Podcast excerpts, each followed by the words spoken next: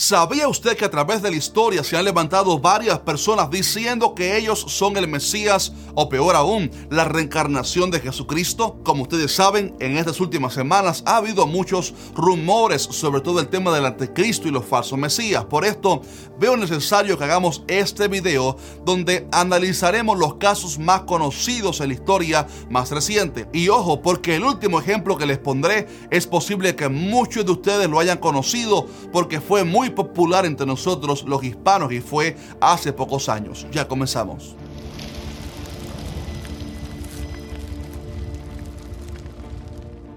La semana pasada publicamos un video acerca de ciertos rumores que han surgido sobre un tal joven rabino que se hizo popular en Jerusalén y que según algunos ciertos grupos judíos lo veían como el Mesías, lo cual disparó las alarmas para preguntarnos si quizás este sería el anticristo.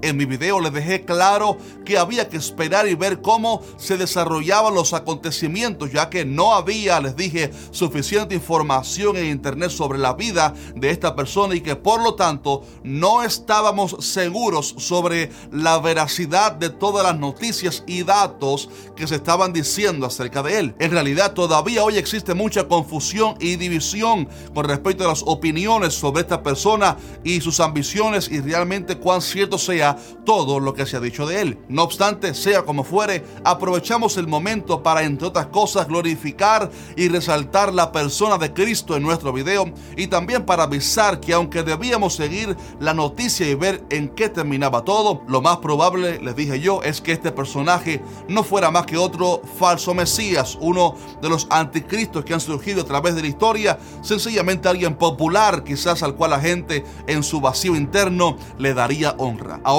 bien, pensando en todo esto de los anticristos, falsos mesías, falsos cristos, me sentí inspirado para lanzar este video en el cual les contaré acerca de los falsos cristos, los cinco falsos cristos o anticristos más famosos de la historia moderna. Algunos de ellos son impresionantes y en especial creo que el último caso ustedes lo van a identificar muy bien porque sucedió hace muy pocos años y en nuestra comunidad hispana. En Mateo 24 vemos una advertencia que Jesús dio al respecto diciendo, porque se levantarán falsos cristos y falsos profetas y harán grandes señales y prodigios de tal manera que engañarán si fuere posible aún a los escogidos. También el apóstol Juan dijo, hijitos, ya es el último tiempo, y según vosotros oísteis que el anticristo viene, así ahora han surgido muchos anticristos. Por esto conocemos que es el último tiempo. El surgimiento de falsos cristos es algo que ha transcurrido desde tiempos antiguos porque la gente siempre ha tenido esa hambre de un salvador y cualquier estafador que surge logra engañar varias personas tristemente. De hecho, en el capítulo 5 de Hechos vemos que el sabio Gamaliel citó algunos personajes mesiánicos que habían surgido antes de Cristo eh, Teudas, por ejemplo, y Judas el Galileo, pero argumentó que estos personajes y sus movimientos respectivos se desmoronaron con el mismo tiempo. Usando ese argumento, Gamaliel aprovechó para aconsejar que le permitieran a los discípulos de Jesús predicar libremente, porque si él no era el verdadero Mesías, entonces el movimiento se disolvería por sí mismo. Pero como vemos, han transcurrido dos mil años aproximadamente y la iglesia de Cristo sigue en pie porque Él mismo prometió que ni las puertas del Hades prevalecerían contra ella. No obstante, a diferencia de Cristo y su iglesia, los falsos Cristos que han surgido todos se han desmoronado por sí mismos con el tiempo. Veamos algunos ejemplos. En primer lugar tenemos el ejemplo de Mirza Gulman Ahmad, nacido en el 1835. Este hombre nativo de la India afirmó que él era el esperado Mahdi, o sea, el Mesías que esperaban los musulmanes, y dijo que también era la segunda venida de Jesús, el Mesías, el prometido para el final de los tiempos. Él fue la única persona en la historia islámica que decía ser ambos el Mesías los judíos como también el de los musulmanes pero como todos los casos, él pereció y su movimiento nunca llegó a más. En segundo lugar, vemos en los 1940 un hombre llamado Krishna Venta, quien fundó una secta llamada Fuente de la Sabiduría, el Conocimiento, la Fe y el Amor. En el 1948 él declaró ser el Cristo, el nuevo Mesías que había venido de otro planeta. Este personaje comenzó a dar falsas profecías sobre eventos que vendrían, pero ninguno de ellos se cumplió y murió finalmente en el 1958 asesinado por dos de sus antiguos seguidores por supuestamente haber abusado de sus esposas. El siguiente caso demuestra hasta dónde Satanás puede llevar a las personas con estos falsos mesías, porque son personas usadas por el diablo para engañar a la gente. Se dice que en el 1978, el 18 de noviembre, en Guyana, América del Sur, en un lugar de la selva con el nombre de Jonestown, un admirado dirigente llamado Jim Jones, a quien la gente veneraba como un mesías y hasta hacían cultos para cantarle a él, de un diabólico y seductor discurso con el cual logró el lavado de cerebro de sus seguidores, conduciendo así finalmente al suicidio de 918 personas que estaban en aquel lugar. Fíjese hasta dónde Satanás usa los anticristos para llevar la gente al infierno. En cuarto lugar tenemos un ejemplo, digamos que algo más moderno, de los 1900 en la China. Y se trata de una mujer a la cual creen que es la reencarnación de Jesús, porque ellos creen que Jesús iba a reencarnarse en la China desde el oriente.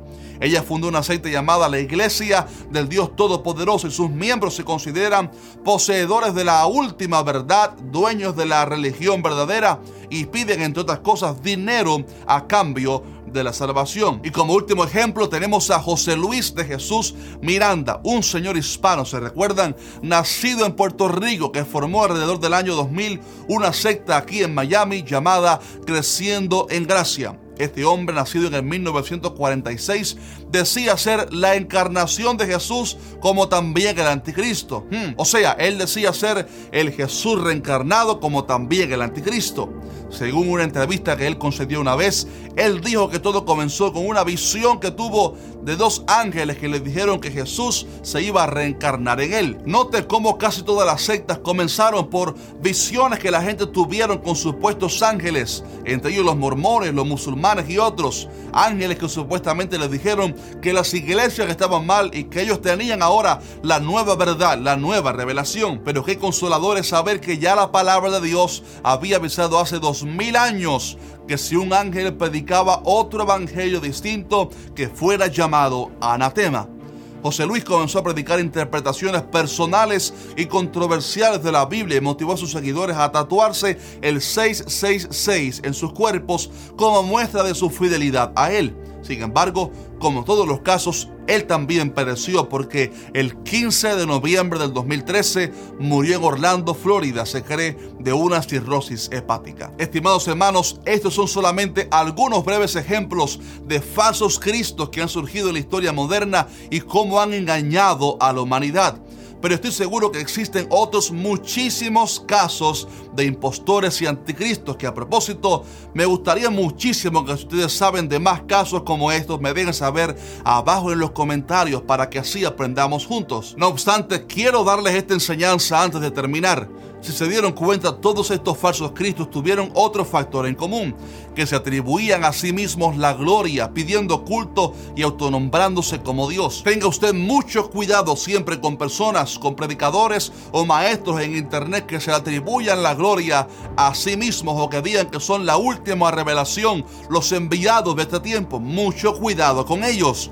Los verdaderos siervos de Dios son aquellos que le dan la gloria al Señor y se quitan ellos el manto de la gloria humana para que sea Cristo exaltado, así como hizo Juan el Bautista. La Biblia dice, no a nosotros, oh Jehová, no a nosotros, sino a tu nombre da gloria. Parte de la razón por la cual tanta gente es engañada por los falsos maestros es porque no lee su Biblia y son movidos tristemente por cualquier viento de doctrina. La iglesia, estimado hermano, debe permanecer firme en su fe, leer la palabra de Dios, exaltar a Cristo y no dejarse mover por nuevas doctrinas que se levanten.